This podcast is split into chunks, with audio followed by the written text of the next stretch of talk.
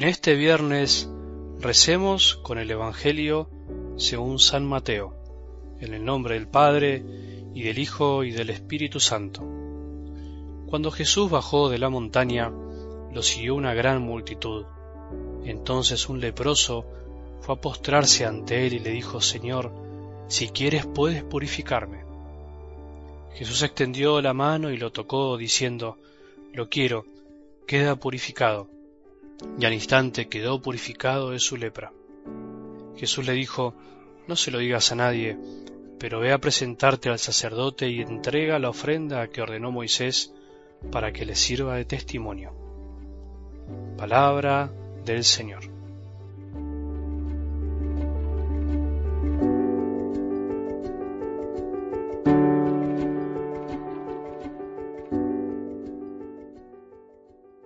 Bendita duda bendito miedo que finalmente nos hace descubrir que Jesús es el que tiene el poder con su palabra. Algo de eso experimentaban los discípulos en esa linda escena del Evangelio del domingo en donde después de dudar, después de temer, de incluso increpar al mismo Jesús diciéndole ¿no te molesta que nos hundamos? A partir de ahí experimentan y se quedan asombrados por el poder de la palabra de Jesús, que finalmente calma todo. Bueno, bendita duda, bendita crisis, bendito miedo que a veces nos hace experimentar que el único que tiene poder para calmar nuestro corazón, que a veces está abrumado por el pecado y por las dificultades, por los dolores de la vida, es Jesús con su palabra. Solo Él tiene el poder y la fuerza de calmar todo lo que nos abruma.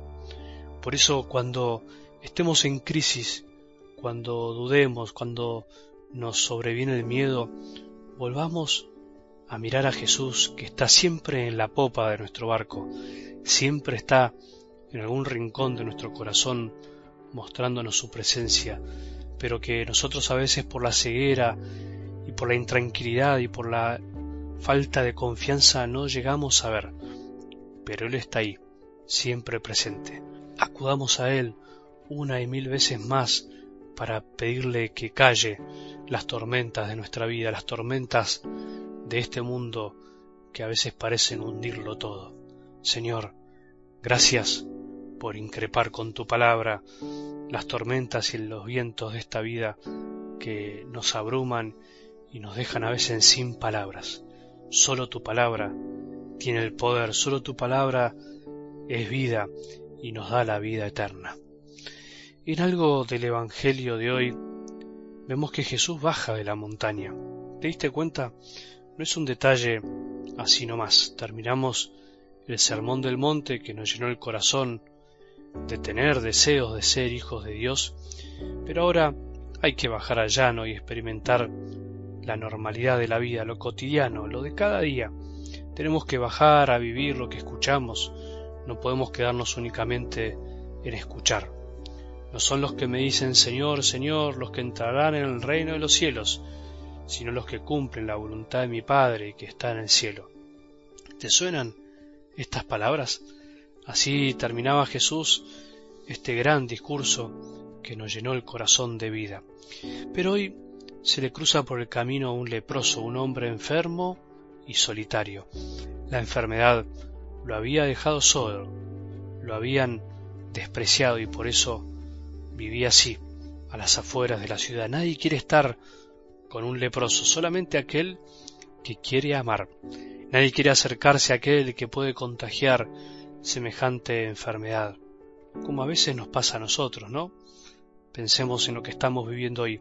Pero Jesús baja al llano, al llano de la vida, se pone a la par se mete en medio del lío de este mundo, de aquellos que todos desprecian, de aquellos que son descartados, se mete en tu vida y en la mía para encontrarse con vos y conmigo, incluso con los que nadie quiere encontrarse.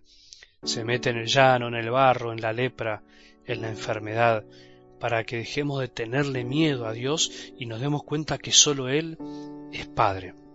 Dios es Padre y puede curarnos, consolarnos, sanarnos, quitarnos el miedo, animarnos, levantarnos, corregirnos y todo lo que necesitamos para vivir mejor de lo que estamos. ¿Quién dijo que Dios es un problema para nosotros? ¿Quién te dijo que Dios es alguien malo y que castiga? ¿Quién te dijo que acercarse a Jesús es de raros y de locos? ¿Quién te hizo escaparle a Dios por seguir tu propio proyecto?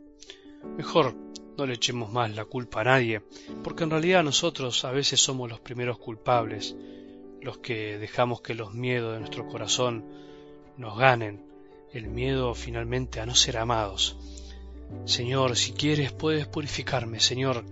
Quiero decirte esto hoy desde el fondo de mi corazón. Digámosle, Señor, decile también vos, con tus propias palabras, decile Jesús, Señor, si quieres, puedes purificarme, si quieres, si podés. Qué humildad la de este pobre hombre tan necesitado. Si querés, podés, le dijo. Te dejo, Señor, te dejo que hagas lo que vos seguramente querés hacer y yo tantas veces no dejo por creerme que no lo necesito. Señor, te dejo que actúes en mí, que hagas lo que ninguna terapia, ninguna medicina alternativa, ningún curandero, ningún arte de vivir, ningún pare de sufrir puede lograr. Solamente vos, sanarnos y purificarnos de la mayor de las enfermedades, de la madre de todas las enfermedades, que es nuestra lepra interior, que deforma nuestro órgano más vulnerable y sensible, que es el corazón. Señor, hoy dejo que me purifiques, te lo digo con el corazón. Me postro para que me purifiques si querés.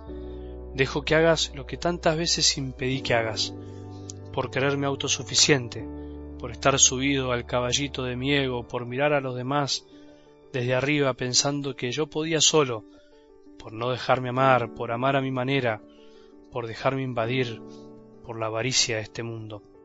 Yo lo quiero, Señor, te lo digo en serio, yo también lo quiero y te lo pido. Vos que estás escuchando ahora, ¿lo querés? ¿Y se lo pedís? Seguro que los dos queremos escuchar estas palabras de Jesús al corazón. Lo quiero. Quedan purificados.